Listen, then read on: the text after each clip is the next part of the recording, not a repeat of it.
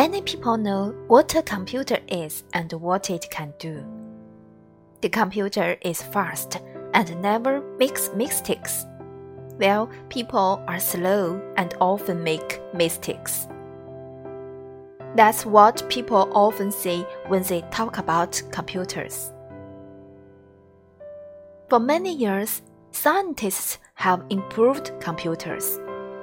Now, a computer can do a lot of everyday work quite well, and uh, people can use a computer in many ways. Many computer scientists are now thinking of making the computer think like a man.